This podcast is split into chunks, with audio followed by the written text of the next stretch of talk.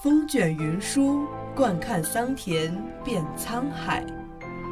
古往今来，多少故事笑谈中。传承中华历史文明，讲述陕西文物故事。听众朋友们，大家好，这里是陕西文物之声，欢迎收听今天的栏目《漫步诗歌》。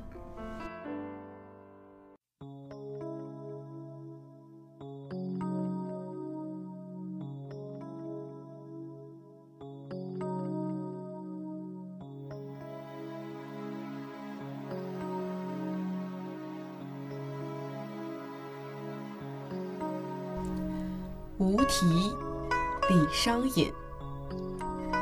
相见时难别亦难，东风无力百花残。春蚕到死丝方尽，蜡炬成灰泪始干。晓镜但愁云鬓改，夜吟应觉月光寒。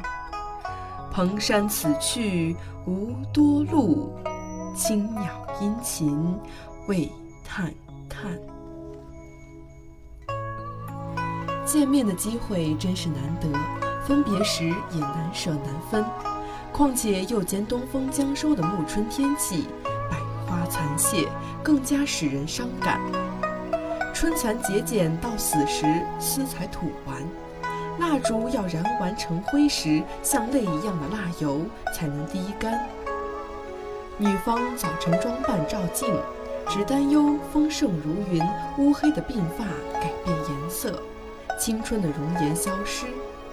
男子晚上长吟不寐，必然感到冷月侵人。对方的住处从这里去没有多远，却无路可通，可望而不可及。希望有青鸟一样的使者，殷勤地为我去探看情人，来往传递消息。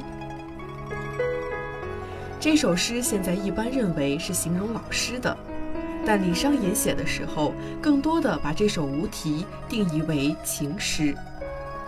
特别喜欢李商隐的诗。有人说，李商隐的诗因为处于牛李党争时期，有很多事情他不能说。他的每首诗，很多时候给人以欲说还休的那种感觉。好的诗词像是一面镜子，读者从中就能看到自己想要看到的东西。所以，李商隐的诗就是一面适合很多人的镜子，能够让人们从中看到自己很多想看到的东西。美好也好，失落也罢，感慨也好，惆怅也罢。诗词就是生活，李商隐写了很多无题诗，大概有十五六首之多。也有后来的学者总结说，七律无题诗格就是从李商隐开始的。所以，我们读李商隐的无题诗就很感慨。古人写无题诗，有隐约不可明说的情感表达，为数众多的隐情诗就是从他开始的。我们猜想，李商隐的名字里有一个“隐”字，大概是冥冥之中注定的。后人讲，十家都爱西昆好，只恨无人作正监。大家都说西昆体太好了，实际上这一诗体的祖宗就是李商隐。总得有人给诗做注释啊，但又有谁能像郑贤那样有学问？像注经那样注诗，这没人。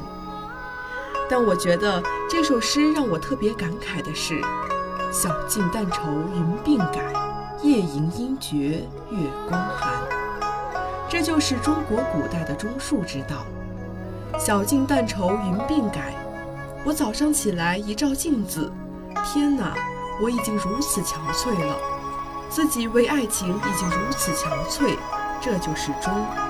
尽己之为忠，也就是尽自己之力去爱了。后来一转又转到了对方。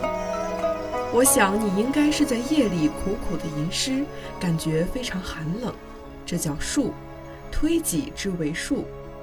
这诗里有很多让我们可以想象的东西。其实，中国的诗的美好就美好在此。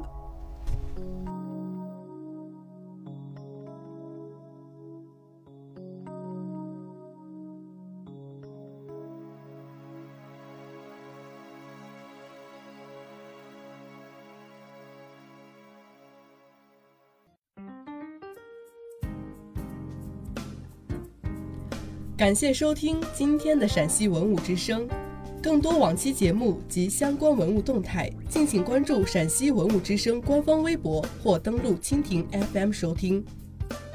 听众朋友们，我们下期再见。